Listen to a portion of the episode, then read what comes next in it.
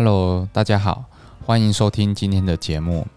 哦，那我们今天延续上一集的内容啦，哈，就是说啊，这个公司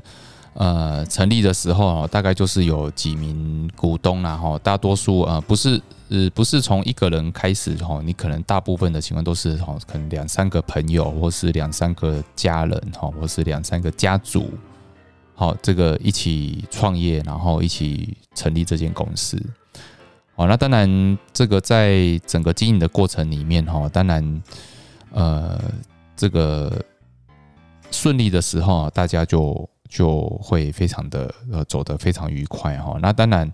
呃，有一些有一些状况哈，例如说在第二班接第二代接班的时候，然后或者是说这个有一方他可能自己的财务状况哦开始出现一些问题的时候，那常常就会开始。对他这个本身拥有的资产哈，那这个资产就是这个公司的股份啊，就会就会有一些不同的想法哈，那这个都是会导致一些经营权的争议的时候，好，好，那如果说在之前我们谈到哈，就是说如果呃在你有限公司，如果你还能够控制有大部分股权的情况下哈，你要避免这个少数股东哈，他常常用一些。这个呃，这个检监察权啊，或是说呃，透过法院啊，去去指定一些啊，这个专业人士去做一些查核动作的时候，那干扰你的经营的时候，哈，那如果你还有多数股权，哈，我说多数多数股权是指你还有这个三分之二，哈，啊，这个百分之六十七以上的股份的时候，你你就。可能赶快根据你公司法的规范哈，把有限公司转换为股份有限公司哈，好让这个制度呢就变成一个以股以多数权、多数权、多数表决的情况，然后让这个公司的经营能够顺利顺利的去走下去。好，OK，那我们今天呢，我们谈到这个，那假设你今天已经是股份有限公司的情况。哦，那中小企业呢？哈，其实，在股份有限公司的制度上，哈，其实也是蛮多见的，哈，应该也是相当主流的一个呃公司的制度了，哈。哦，那如果一开始设计的时候，哈，你可能就没有办法，哈，我们就直接建议就是不要有这种五十五十的情况，哦，这个百分之五十的股份，哈，这个大家如果两边呃顺利，哈，就没事，但是如果你这个发生有争议的时候，哈，你光五十五十 percent 的这个经营股份，哈，你是没有办法召开任何的会议，哈，因为我们公司法的规定就是说，你你要召开会议，你必须有过半的股份啊，哈，所以你一开始设计制度的时候，哦，你就要有一个一方是五十一趴，一方是四十九趴，哦，一方是五十二趴，一方是就是四十八趴，哈，一定要有一个过半的股份。要不然呢，你你你会常常导致说，你你所做的决议都要重新重复做的两次，开会两次才能完成。好，那我们这边我们这边呃不呃不直接讨论这个比较太复杂的一些东西了哈。好，那这个股份有限公司呢哈，大概就是说你一开始设计的时候哈，如果第一个哈，我们像上次讨论就是把这个退场机制退场机制给讨论好，例如说。如果你今天有想要退出，好，那是不是先啊可以让这个哦用用什么价格哈，用什么的方式由由这个公司派或是多数派哈可以去接收哈，那或是说啊或是说这个有其他的方式去退场，好，我想这可以在一开始这个双方先用一个合约哈，然后每年滚动式的检讨。然后这个设计的时候，制度设计的时候，呃，有一方也要超过这个五十一趴，哈，这样子才能保证这个公司经营是顺利的啦，哈，公司经营是顺利的。那目前呢，我们这个在股份有限公司的制度里面，哈，其实呃，我们最怕的就是说啊，其实家族公司啦，尤其是他是第一代创业，就是家族，然后传到第二代，他其实会很担心，就是。股份有一天卖掉了哈，股份有一天分散了哈，有一天分散了哈，例如说你你有三个小孩，就把股份分给三个小孩。那你如果有一天这三个小孩各自有家庭，他又把它分散下去了，然后变成说这个股权变得越来越复杂，哦，也越来越越来越薄。那如果说这个公司经营有一段有一段时间，然后开始有一些争议的时候，哈，你你光是要处理这些股份的问题的时候。你就开始要变得合纵联合了哈，所以在目前比较主流的一些处理方式，就是说，呃，哦，因为争议啦，哈，争议大概就是在不是在股东会，哦，就是在董事会，好，那如果我们今天把这个问题哈，就是呃，把这个锁定在股份的。呃，这个争议上面的话，呃，很多现在公司法的规范里面，我们都会建议这个客户去走这个闭锁性的股份有限公司了哈。那因为家族企业其实基本上它的股份人数不会太多，好，那现在闭锁型股份有限公司其实在人数设计就是在五十人以下，好，那这样子设计有什么好处呢？就是说。啊，如果你今天想要股权集中，然后你想要做一些特别的规范，好，你就可以透过这种闭锁性的股份有限公司，然后把这个股份哈，这个设立一个很高的标准。好，那我我说的很高的标准是什么？例如说，你可以约定这个股份股份的买卖要经过百分之百的股东同意，好，你就可以这样子约定，或是有一些。表决权，黄金表决权。那有些表决权就是说我可以设定设计在这个特别股，哈，包括说，诶，我我可以这个经营团队，我可以用特别股的方式，哈，去保证我的这个经营团队的利润，哈，或是说我有一些表决权，我可以用这个特别股，好加入表决，哦，这样可能在某些的议案上面，哈，例如说，如果你想要把这个呃，例如说，我们针对这个股权买卖哈，可能经过比较高的表决权哈，那或是说这个有重大的这个财产，好，例如说你要卖不动产的时候，你可能有一些，你有一些特殊表决权的加入，让这个不动产或是股权是不容易去去解解呃这个分散掉的。好，所以在股份有限公司呢，其实现在常见的一个制度就是透过这种。这个闭锁性的股份有限公司去处理啦，哈，好，那那为为什么会有这种公司的制度啦？哈，其实，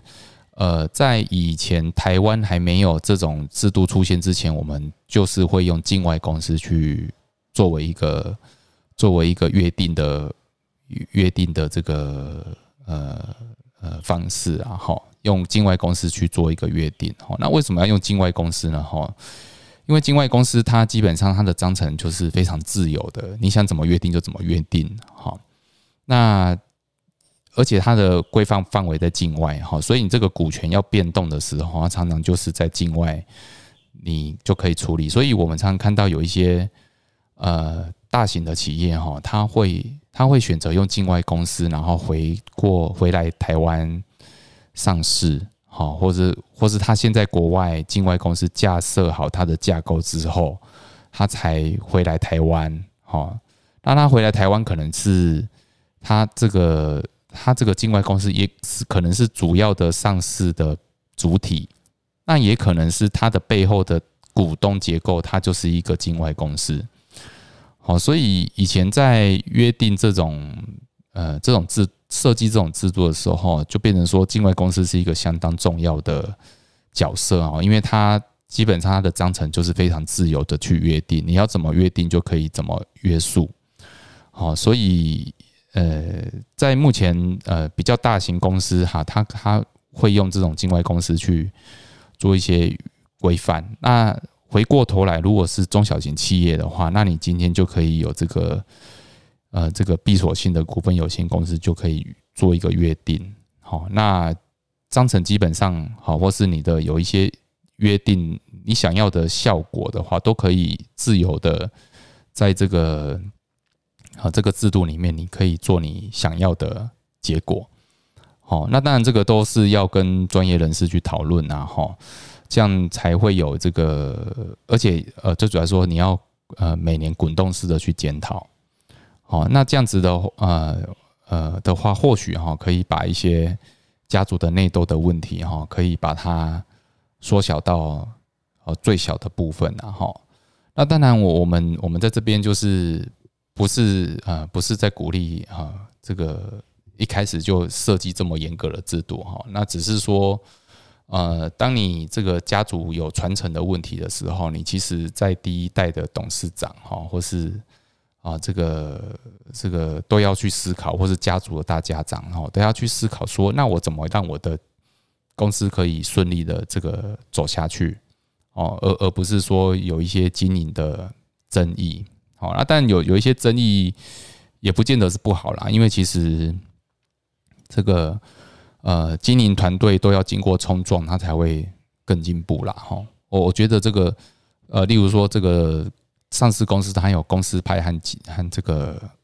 和市场派。好，那当然有这样子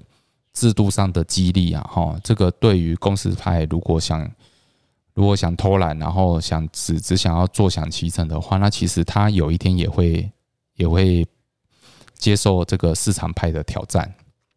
好。哦，那有竞争才有进步，我想这个是，呃，这个是永远不变的道理啦，哈。所以呢，其实让这个公司哈，其实让它大型化哈，这个也也不见得是坏事。好，让外部经理人这个来这个经营，来适当的经营这间公司，好，然后哦，这个家族企业就整个退出这个经营团队，哦，只单纯做个股东。哦，那其实也也是一个让第二代、第三代有更好的发挥，因为其实呃很多第二代、第三代其实在都接受很好的教育，然后接受接受很好的培训。哦，那那他其实他也也不希望接本业，哦，那不希望接本业，他希望有自己的发挥。哦，我想，哦，他透过股权可以持有这个公司，然后每年领股利，然后监督公司，好让。这个所有权和经营权分开，好，然后呢，自己有这些领这些鼓励，然后，然后可以做自己想做的事。我想在现在这个这个台湾的社会里面，其实慢慢的很比较开放了。好，哦，以前我举过一个例子，就是说，这个范德范德集团的创办人，他为什么要选择上市啊？哈，哦，其实范德就是 B N W。代理商，那他在台湾做的非常的成功。我想现在的双 B，呃，他占了呃很大的一个市占率。那那为什么杂志就专访就专访着创办人？我为为什么要把这个公司上市？然后啊，这要把这些成果然后分享给大家哈。他创办人其实讲了一个一个关键的话，就是说，哎，我他的小孩不想接班哦啊。其实他们第一代创办人的家族大概都老化了哦，这个。第一代大概都是兄弟姐妹，然后这个家族的堂兄弟姐妹一起组成的，然后各自有各自的发展，然后小孩也不见得想接班，然后甚至做自己想做的事情，他也做的还蛮不错的。哦，所以上市之后，把他的股，把他股份做一个公开，然后哦，这个小孩未来拿到继承到这些股份的时候，他可以呃每年。分配股息哈，他就可能有一个每年都有花不完的钱哈，花不完的股利哈。那第二个，他如果有一天啊，他真的呃想想要有一些一些其他的事业的时候哈，他拿着这些股份，他就可以变现，好，他可以有一笔钱。那那这个对第一代来讲，其实也就是说，我把我的股权就是变成一个一个资产，然后这个资产给第二代的时候变为。变就是一个遗产的交传承啊，哈，那个传承之后就让第二代自己去发挥哈。啊，当然很多情况就是说，如果可以接续下去做，其实就是有一个效果。但是呃，台湾现在已经慢慢的就是走走向这个这个西西方化了哈。那其实很多很多第二代的想法就是，也不一定说我今天持有这个股份，我我就一定要哦。我就一定要这个接得下去做哈，好，那看开始哈，慢慢有这个呃呃经营权和这个所有权这个分离的状分离的这个想法哈，那也越来越进步哈，好，所以呢，呃，我我想这个时代在进步，所以这个这个呃公司的架构也在改变，然后那那思想也是越越来越呃不一样，哦，OK，那我们今天的分享呢就在这里了哈。那也希望这个这两集哈，这个有限公司和股份有限公司好的一些经营权的争议哈，可以有给大家有一些想法。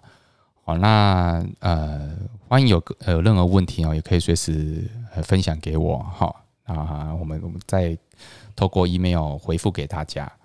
好，那今天节目就在这里，谢谢大家收听，拜拜。